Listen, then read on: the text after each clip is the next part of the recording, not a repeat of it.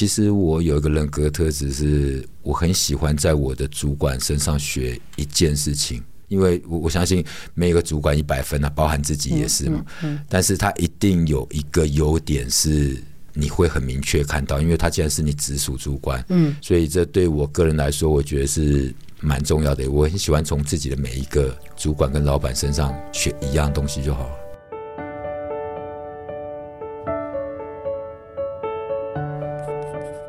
你了解 CEO 吗？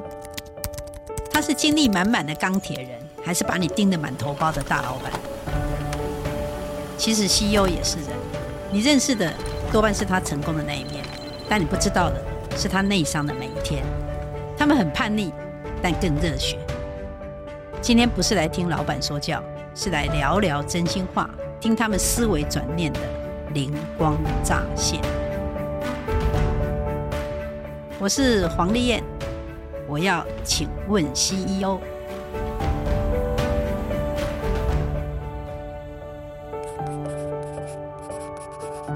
各位听众朋友，大家好，欢迎收听，请问 CEO。我是外商 CEO 内商每一天这本书的作者黄丽燕，也是卫福中小企业 CEO 品牌领导学的创办人。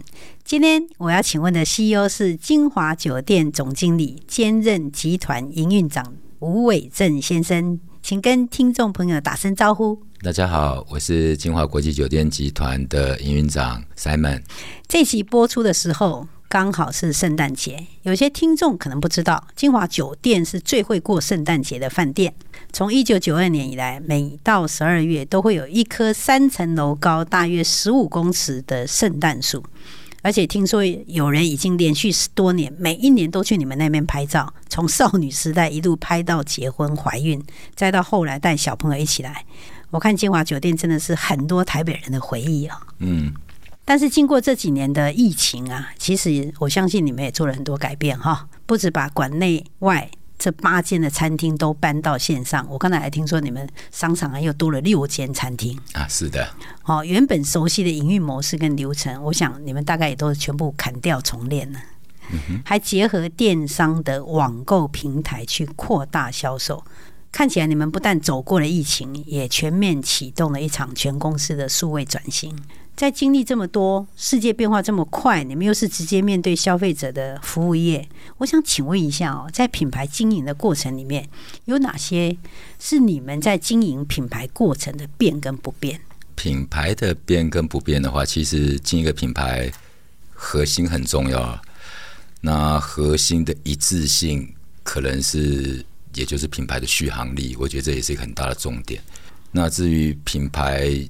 我个人觉得受众是一件很重要的事情，因为每一个品牌都会有不同的受众。嗯，比如说像我们公司来说，我们集团除了台北金华酒店，那在各个县市有经营酒店。嗯，那同时间也有所谓的杰斯率，它是在不同的区块。嗯，所以我觉得在每一个品牌不同的。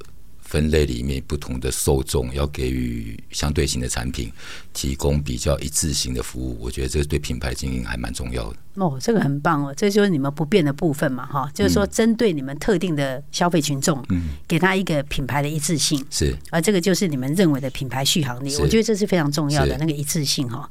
那变的部分会在哪里？变的话，比如说像疫情这一次。公司常说嘛，危机就是转机。对，那疫情来了，如果什么都不变，大概就等着裁员了嘛。公司从一开始就已经非常明确的，就是整个政策就是不裁员不减薪。走，这个很真的很棒啊！那所以我们就有一千个家庭的压力了。哇！那大家就要开始找各种方式。嗯，那我们不会去改变。当然，饭店最基本的就是一个服务嘛，所以在客房的部分，我们就会做很多的调整。如何发挥各部门的一些资源？嗯，那其实，在过程中，每个部门的同事也都借这个机会了解了其他部门过去的辛苦。常常有时候认识了三年，其实那个部门在做什么也不是那么了解，所以我们就在那里面就把一些工作给重新划分，然后打破所谓的部门别，然后让大家一起去努力嘛。那比如说像刚刚。老师也提到，就是像餐饮的部分，嗯，那餐饮因为三级警戒的关系，所以也没有办法在餐厅内用餐。对对对，你们就改成外带了。对，本身金华酒店餐饮又占了大概将近三分之二的主营收，三分之二啊，对，所以对我们来讲是一个很大的影响。那那个时间，我们也得立即转变，如何把现有餐厅的服务能够让它给透过。跟低巨头的方式把它线上化嘛，所以其实，在过程中，我觉得速度跟执行效率是蛮重要的一件事了。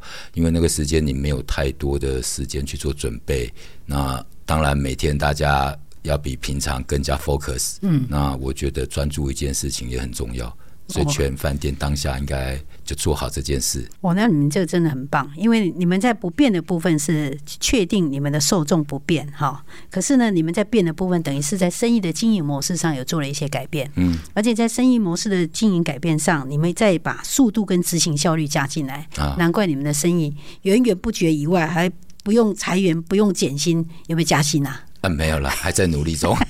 是，呃，那那所以你在经营品牌这个过程里面，你自己在看哈，你最不能犯的错误会是什么？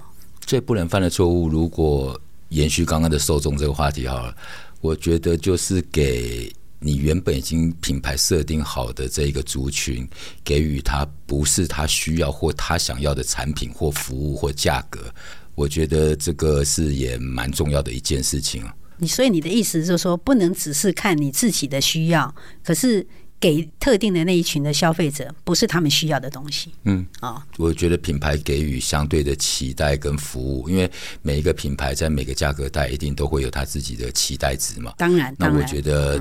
嗯当这个东西不对的时候，我觉得客人难免就会有些失望。当然，当然，所以这个吴总讲的非常重要哈。其实说你在了解你的消费族群，如果消费族群有所改变，那如果你的族群还是一样的话，那你绝对不能犯的错误就是给他他不要的东西，嗯，或者是给他他提供不了的价格，或者说他根本不需要的东西，或者其他所有的东西是这个族群里面不相关的。嗯哼，那刚刚提到的一致性，我觉得也是了，就像。做餐饮啊，我们不要说期待一个一百分的用餐体验，但是我如果这次来是九十分，希望每次来都是一个九十分，那客人就自然会有 repeating 的可能性嘛。可是你若这次来一百分，下次来七十分，那对客人来讲他就会看到落差，所以我觉得一致性的维持是很重要，这可以让客人每次来得到相同的体验。吴总，你讲这个真的是非常非常的重要。可是这个都很容易讲，可是真的很不容易做到。嗯、那金华一直给人家的分数都其实蛮高的，都觉得你们的服务很好。可是你们每一次都希望服务能够好上加好，那你怎么样确保这些所有的人都能够做到你们期待的标准？尤其现在的人又这么难找。是了。应该说，一开始每一位同事进来，我觉得从一开始的 recruit 就还蛮重要了。因为服务业的，你说在招募的时候，对对对对对，在招募的时候，每个人的人格特质，我觉得，所以你们很重视人格特质，这个也还蛮重要的。OK，到了以后，当然必须要安排在一个他也喜欢。他自己也觉得有未来性发展、可以被学习的工作，因为可以被学习是我们公司蛮重要的一个宗旨啊。啊，因为我我相信台北市服务业这么多，餐饮、旅宿业、饭店也很多选择。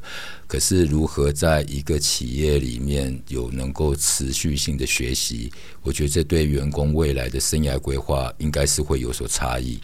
嗯，所以我觉得从一开始的招募就已经。是第一步了，那接下来进来以后，总是会开始做一些相关的训练。对，那训练除了一开始跟间接持续性之外，其实疫情期间我们也开了一个叫做公司叫做 Region Talk。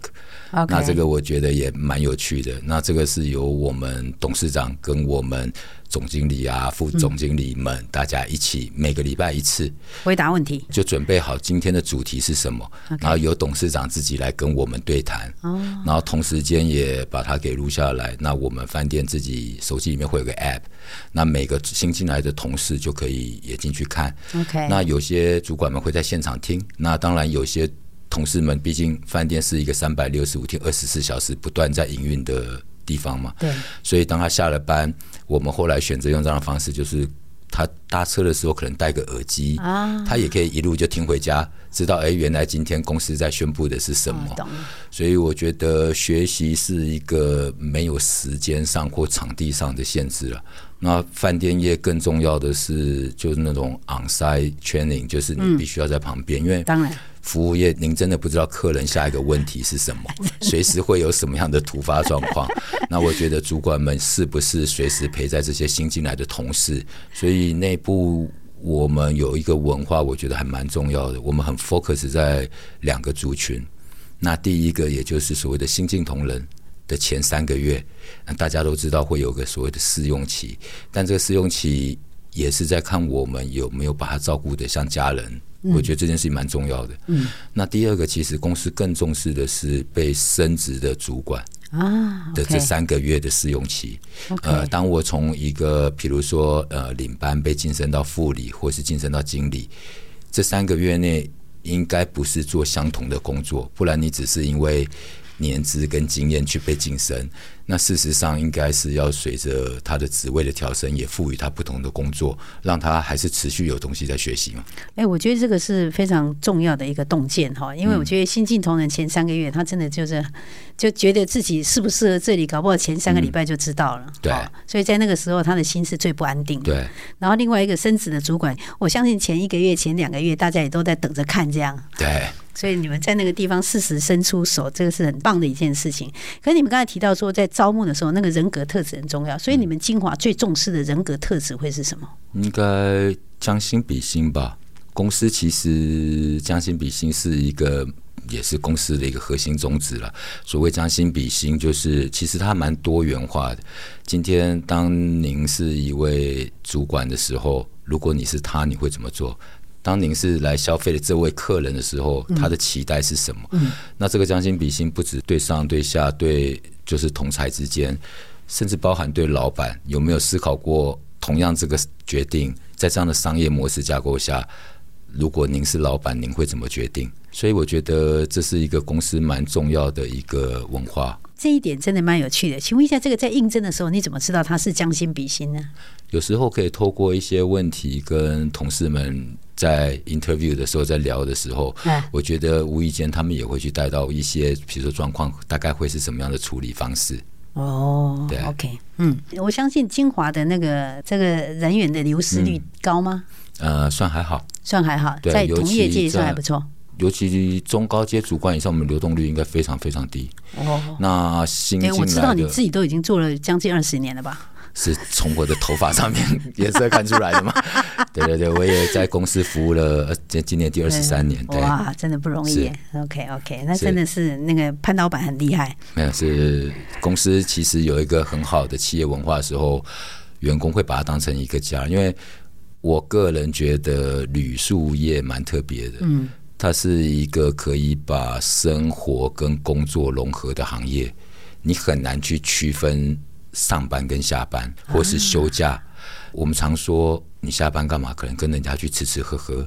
那休假去干嘛？可能去哪里度假住饭店。可我们每天都在做这些事情，所以当你把它当成是工作，那你当然哇都不会脱离工作啊。可是当你把它当成跟生活融合在一起的时候，其实它就还蛮有趣的。所以我觉得。这件事情还蛮重要，对我个人而言。可是你们在那个训练的时候，其实也是有做很多的要求，他们去做学习啊，做训练。然后你在要求他们在服务的时候，又要九十分以上啊，一百分啊。你觉得他们能够用休假的心情来上班吗？所以这个就要从一开始 recruit 进来的时候，我觉得人格特质是一件蛮……有些人其实他很善于表达，OK，那有些人必须说执行力很强，是那有些人是创新也好，创意也好，或是行销，所以我觉得有没有把对的人格特质放在适合他的工作上，我觉得这件事情，因为毕竟饭店其实蛮有趣的，饭店。三百六十五天这样在运作中，其实它有点像一个小型的社会。那以现在永续的角度来说的话，男女平权，其实我们饭店女女生做服务业的女生好像比男生都还多。然后再来，我们也有，譬如说南向的学生，也有原住民，也有比较银发族，也有二度就业。所以我觉得在饭店里面的相处。它其实当你相处久了，它有点像家人，因为他真的来自于各国，来自于四面八方，所以饭店内有有法国的同事，有日本的同事，有韩国，有印尼，所以如果你对语言有兴趣，其实多去跟他们聊聊天。好像也不需要去外面上家教课啊，所以怎么去定义看你自己的工作，我觉得是一件很重要的事情。所以在建立品牌的过程里面，你自己认为你做过最失败的决策是什么？最失败的决策，我这样，因为我觉得在服务在服务业 在服务业，我肯定的，因为我觉得是人的行业嘛，哈，这总是有些东西就是，尤其是你们饭店业，很容易去面对那个突发的状况。嗯，但我觉得。会有一些些不当的那个不好的，或者说没有做好的，其实都不会是重点。重点是后面怎么样去 cover 过来嘛。嗯。所以我的意思是说，你们自己在看说，哎，你曾经做过最失败的决策，但是虽然那个决策是失败的，可是到最后你后来又怎么样去把它转过来啊？或者说虽然失败，但也成为公司最好的学习的案例，或者虽然失败，但到后来获得了一个很大的成功。有没有这样的？基本上每个决策还不至于到失败啦。那因为也经过蛮多人，因为我是一个做任何决定前，我觉得会问一下相处的同事、主管们，因为自己的决定也不一定是完全最全面的。嗯，尤其饭店在营运的时候，当客人在什么样的时间点发生什么样的事，可能你并不是所谓的第一线。嗯，所以我觉得跟第一线的同事去了解是一件。蛮重要的事情啊，嗯，那所以在整个的过程中，比如说当客人有发生一些问题，那通常我就会把它当成一个 case study。不瞒您说，因为饭店这样子在营运嘛，那其实，在上个月我们又发生一个房客的一些问题，嗯，那其实今天我也找了我们人资部的主管们，我们就把它整个 schedule。把它 list down 下来，因为他来来回回花了大家真的蛮长一段时间处理，所以在这个处理的过程中，也请主管们去确认这些流程是不是都对。OK，那哪些有电话的录音，哪些有 camera 所看到？我个人希望做这件事情，做一个 internal 的一个分享，因为我觉得错误很难去定义，难免都会去发生，但是我蛮在意的是，如果我们再回来一次。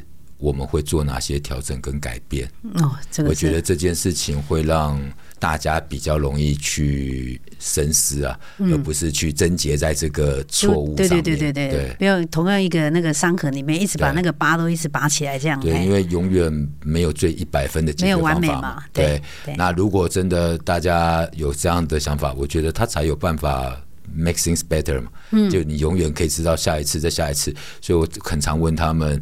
如果再回来一次，会做什么样的调整或改变吗？嗯，我觉得这是最棒的学习哇，太好了！我们先休息一下，我们等一下再回来。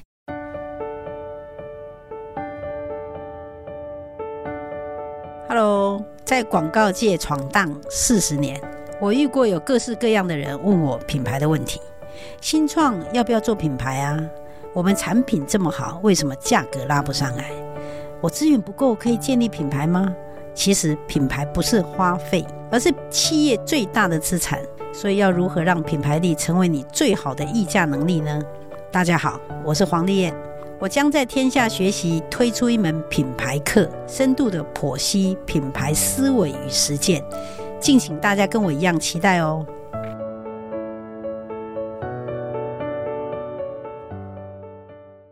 欢迎回到节目。今天我们邀请到的来宾是金华酒店总经理，兼任集团营运长吴伟正先生。那我想再请问吴总经理哈，你在经营团队的时候，不管是曾经或者现在或者在未来，你扮演的角色有没有不同？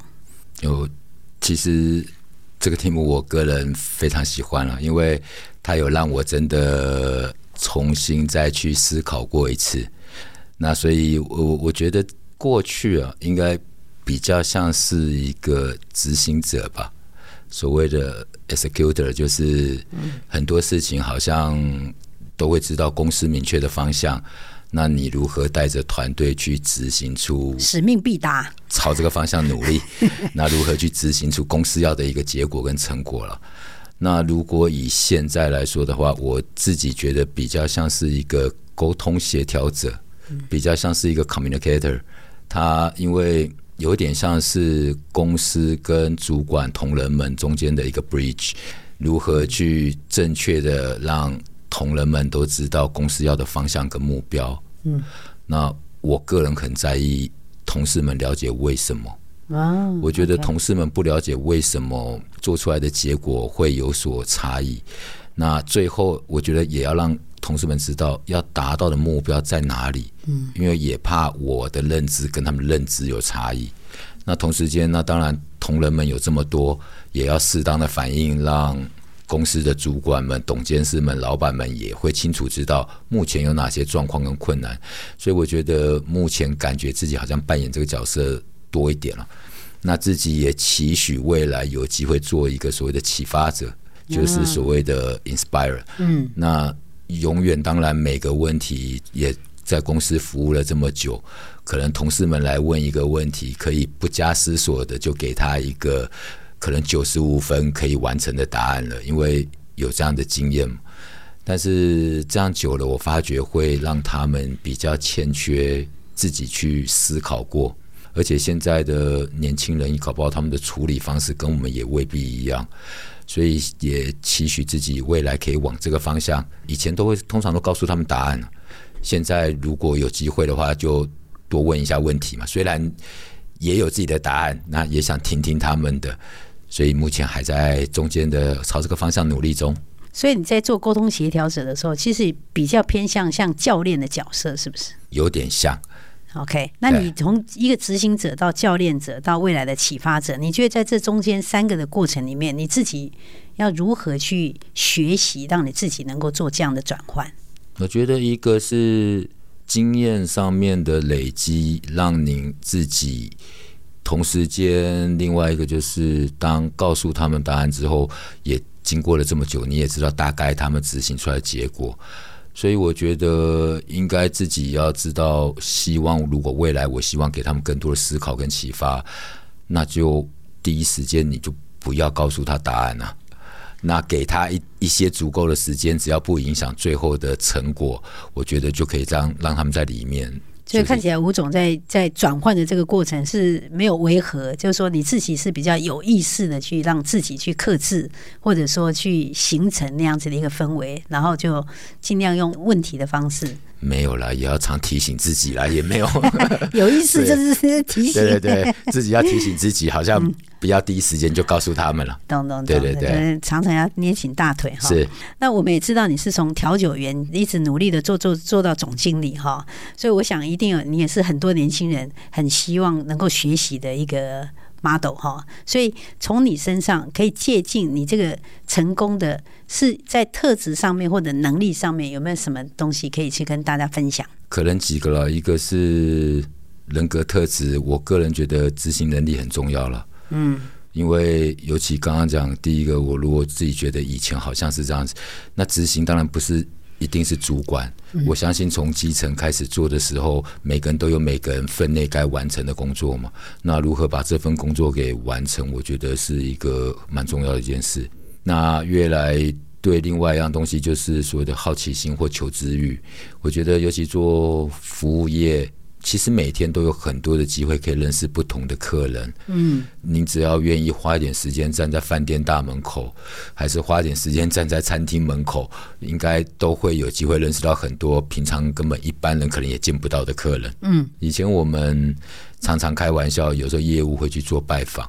那业务到哪家公司去拜访的时候，你通常你约到的一定是你的窗口嘛。嗯，可是反而这些人的长官们都会进饭店、餐厅吃饭了。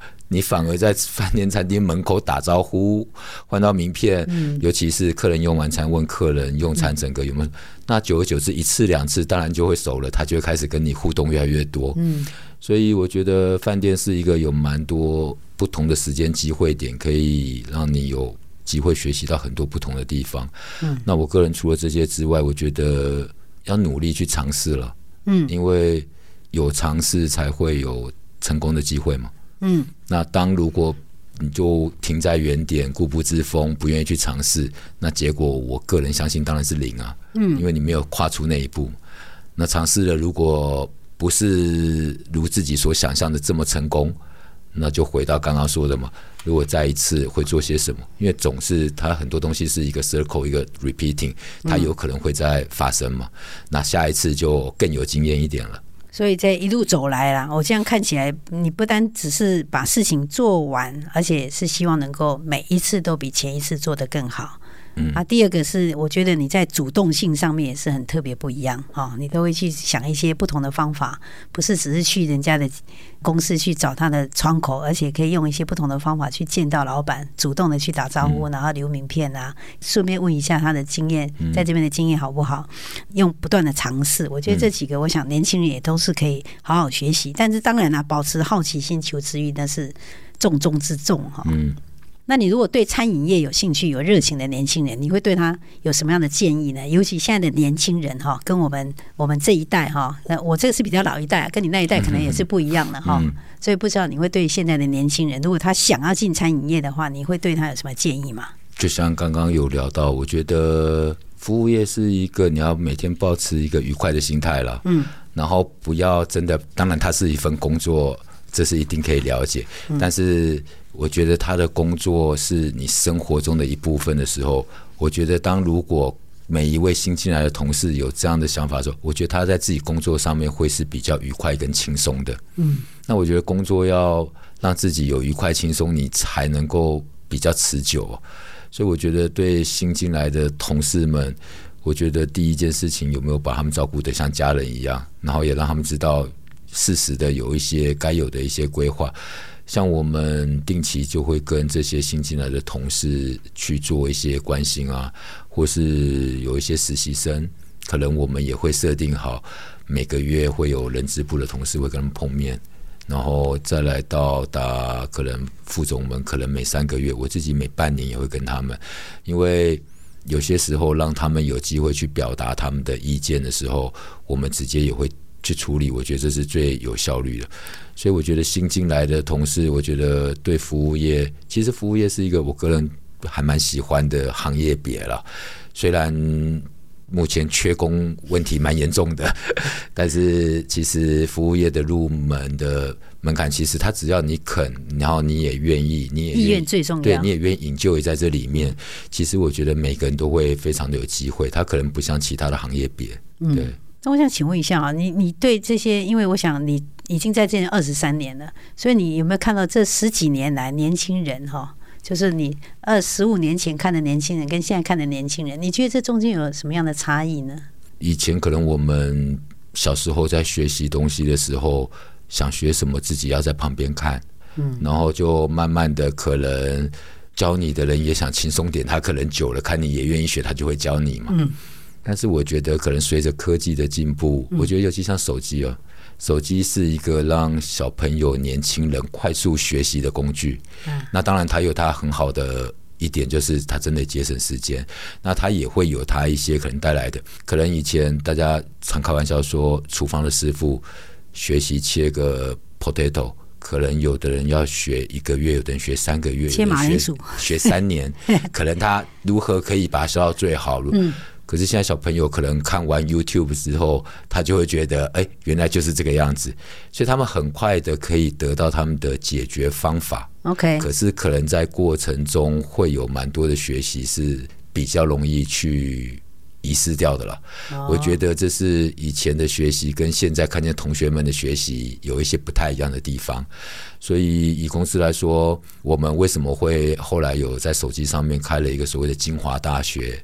这样的一个 App，就是这是年轻人的学习方式嘛？那我们就透过这样的方式，但是植入我们希望他们所看到的过程，而不要让他们只是知道头跟知道尾，反而中间的过程没有参与到，就比较可惜。会不会比较没有耐心呢？就科技让所有事情加速很多，因为快速很多，对对，因为他们也比较难聚焦。可是我觉得他们学习新事物也是蛮快的哦，非常非常哦，对，只要他们愿意的。我觉得你刚才提到一个很重要的重点，就是他们的意愿很重要。所以现在的年轻人因为选择很多，嗯，所以让他们知道为什么要做这件事情，嗯，跟他们的相关度是什么，其实还蛮重要的。对，那你自己在做管理的时候，你认为对你而言最重要的两件事会是什么？因为我想你在经营饭店的时候，其实因为都是人嘛，嗯，然后他要面对的是旅客，那旅客有很多不同的状况，那你在面对这些人，他们去做一些管理，你抓得紧，等于给他细绑了，给他背嘛哈，在管理上面你自己有没有什么美感可以跟大家分享一下？我觉得沟通很重要，哎。哦，难怪你刚才在讲说沟通协调者是你现在最重要的任务。嗯、啊，对，因为。我自己最近很常问自己了，因为发觉团队里面有时候公司其实也一千多个员工，如果再加其他的姐妹饭店，其实两三千个员工。有时候当一个讯息出去的时候，同仁们不是很清楚为什么要去做而去做。就像刚刚聊到的，我很在意有没有让大家知道为什么，然后跟最后的结果到底是什么。就像游泳，他觉得他已经游到终点了，很开心的期待你的鼓励。可是你从上面看，明明才游一半，就是大家对最后的终点站的认知 有所差异。对对对。所以目前我个人如果两件事情，我觉得开头结尾很重要。嗯。那中间的过程，当然我们很乐意去做我们的经验分享，或是去给予他们不同的方向，也鼓励他们自我去摸索。那我觉得。过程一定要让他们参与到，只是不同的方式。但是开头结尾，我觉得是跟员工同仁们沟通很重要的一件事情。我觉得吴总你在管理上面也是很有一致性哈。你在提到说这个开头很重要，所以你不管在新进同仁的前三个月或升职的前三个月，嗯、这个开头你都会把它抓紧。所以线头抓紧了，后面就不怕了哈。对吧，就像种树一样嘛，前前面长得好，后面就大概自然就会差不多出来哈。对，那你曾经送给别人最好的礼物会是什么？应该说有一次，我觉得还蛮特别的了。我们有一次，因为我们每天曾经在十年前的时候，在负责餐饮的时候，每天两点半会有个例会。那当然，所有的经理、主厨们，我因为我们餐厅数也蛮多的，所以每天大概有二三十位主管们会一起开会。那大概是这样的时间，两点半。那有一次有两位主厨、副主厨升主厨。那我个人其实在这个之前当然就知道了，那也都送件，也都签合完毕了。那我是一个会去帮同事把他的制服。名字都绣好，新的职称什么，然后帮主厨把名片也都准备好。那当然同事都不知道啊。然后在那一天开完会之后，就直接公布嘛。Wow, 那大家当然也会很 surprise。但是我觉得那个 surprise 不是公布谁升职或什么，我觉得那公布是他在公布的那一刹那拿到自己的名片跟制服或者各种一切。因为他什么都不知情的情况下，开完那个会议走出去，他就可以去换上不同的衣服。对对对，所以我觉得这对我个人来讲，我觉得他其实是一个不太难的事情。可是，在一个每天，我相信一间这么大饭店，每天都有不同的人在晋升啊，干嘛？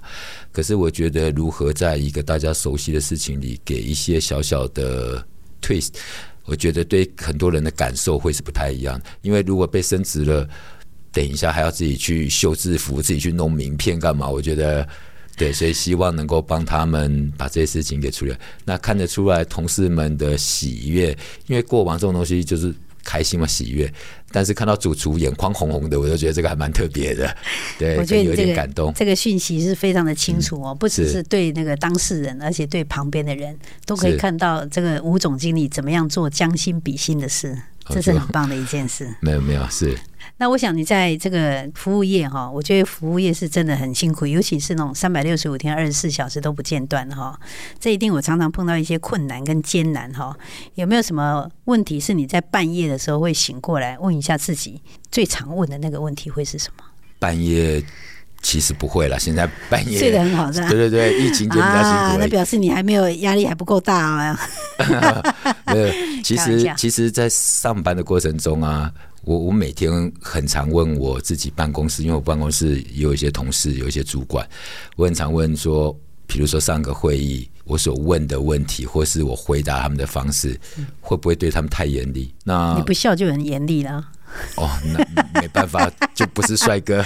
那我我我觉得应该是我蛮就事论事的。Okay. 我是一个事情现在处理这样子，可能下一秒钟。当公司结束就会变成私事，那就是就是朋友、家人啊，就是同事，嗯嗯、这跟公司上面。问题是你情绪过了，人家可能情绪还没过啊。对，所以有时候同事们对我不太了解，会不太习惯。我很常问他们这句话，那因为你自己觉得不会，不代表人家觉得不会啊。所以问我旁边的人，他们一定会告诉我实话嘛。所以他们有时候会跟我说不会啊，真的他们怎么样？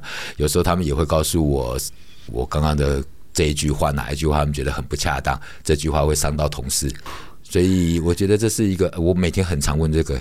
每天，嗯，每天常常，比如说过完一件事情，或是当然你很顺利的时候就不会去问这个了。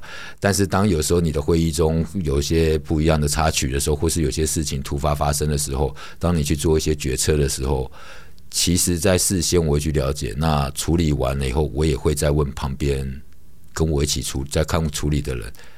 因为我觉得这是一个这种，就像我刚刚提到，如果再来一次的时候，可能我就不一定会做这个决定，或是不一定会说这句话。那这个问题可能不适合说你一年问你自己一次的，是什么问题？像什么问题你会一年只问自己一次，或三五年才问自己一次？比如说，我下面三年要做什么？还是我下面三年五年的目标是什么？呃，其实在我这五年十年吧，因为。董事长们就会关心这个问题嘛。我个人真心话是真的从未想过，嗯，包含回答他也是，他也挺住愣了一下。我是觉得把当下事情做好的人，我觉得这件事情比较重要。我我觉得这也蛮特别的。我常常都开玩笑说，其实我在规划公事上可能还蛮果断，在规划自己的事情上面好像。就会想的比较多，所以对于未来的这种生涯职涯规划，我个人在过去的经验里，我从来没有去想过。但是我觉得扮演好当下你的角色，跟你该完成的工作，我觉得这件事情是蛮重要的。所以我可以冒昧问一下，金华酒店在三年后的愿景会是什么？三年后，其实以目前来讲，集团的发展，我们在这三年大概有五间饭店会开幕。那第一个最快的就是在明年的八九月，在北投有一间新的温泉旅馆，叫金泉风旅。那其实这些年来，我们有几年大概也刚好疫情，所以就没有在展馆外的餐厅也好，或是新的饭店。所以未来三年对馆外在开新的这些姐妹饭店的时候，其实是蛮重要的，因为公司一直有一个，就是当你在展新饭店的时候。我们希望是旧的主管、旧的同事出去，你才能够在馆外不同的县市维持相同的 DNA。那在馆内，既然都金华酒店三十三年了，我们即使新进来两位、三位、二十位的新同事，也不至于有太大的影响。反而这些新同事、新主管进来，会不会有更 creative，带给你一些不同、没有想过、没做过的？嗯，所以我们公司的文化也蛮长。新的餐厅就是要旧的主管去经营，那馆内的旧餐厅完全不排斥新的主管进来，所以我觉得这也是一个融合吧。嗯，这真蛮有趣的哈。嗯，所以你看看啊，你其实对公司的三年、五年以后的未来是非常清楚哈，如数家珍哈，可能是天天都放在心上，可是对自己的三年、五年你都不 care。啊、呃，就随着公司一起成长嘛。刚刚有说了。不要把它当成工作嘛，就当做生活。所以你会在金华做到九十五岁吗？九十五岁的话还有点距离，但是会努力，会努力。是。所以是什么样的信念啊，支持你走到今天？你人生的相信会是什么？然后可以给大家一个给年轻人一个学习，说，嗯，透过这个相信，我也可以成为像吴总这样的人。相信啊，嗯。信念，我觉得有一个，我觉得我个人人格特质，我觉得还蛮有趣的。因为从参从事这个工作，在公司二十三年，那之前也有，所以来来回回可能也二三十年。其实人生中，在你每个不同的阶段，你会有不同的主管。嗯，当你当小朋友的时候，你会看到领班，然后再来看到副理、经理，这样一路上来。其实我有一个人格特质，是我很喜欢在我的主管身上学一件事情，因为我我相信每一个主管一百分啊，包含自己也是嘛。嗯，但是他一定有一个优点是你会很明确看到，因为他既然是你直属主管，嗯，所以你会跟他朝夕相处嘛。嗯，那我觉得从每一个当你有机会成为你主管的身上学习到他最大的这个优点的时候，我觉得这件事情是一个很重要的，因为你都知道这件事情他可以表现的很好。当你遇到任何问题的时候，请教他这个，让他去分享他熟悉、他擅长、他喜欢的，会好过于去请教一个可能他也未必也那么清楚。嗯，所以这对我个人来说，我觉得是。蛮重要的，我很喜欢从自己的每一个主管跟老板身上学一样东西就好了。所以很棒啊！所以你永远都会从老板身上看到他们最正面的地方。你的相信就是从每一个老板都有他可以学习的地方，嗯、然后全部转化成你个人的特点。嗯，因为我常跟同事们说，如果他能做你主管，应该有某些东西角度或看法跟你不太一样嘛。所以我觉得直接跟你相处的主管身上学一个东西，我觉得这是。蛮快速的一个学习了。哇，这真的是很不容易的哈！现在很多人都会最喜欢做的事情就是干掉老板哈。没想到有一个 吴总经理到现在目前为止还是希望从每一个老板身上都能够学习一样东西。那我觉得不管换几个老板，对你来讲这都是加分。是。今天很高兴哈，能够找到这个最有创意跟执行力，并且有纪律执行的饭店龙头的执行长哈。尤其是他们很厉害，把饭店当游轮在经营哈，餐厅当做电商在经营啊，商场呢就当做那个黑卡会员在经营，所以让这个精华永远都是精华的龙头哈。所以很高兴，谢谢吴总经理今天的陪伴啊，也谢谢各位听众的参与。我们节目的更新时间是每个月第二和第四个礼拜一的下午四点，请听众朋友追踪闯天下，或者你有什么问题也想请问 CEO，都欢迎留言给我们哦。下次见，拜拜，谢谢。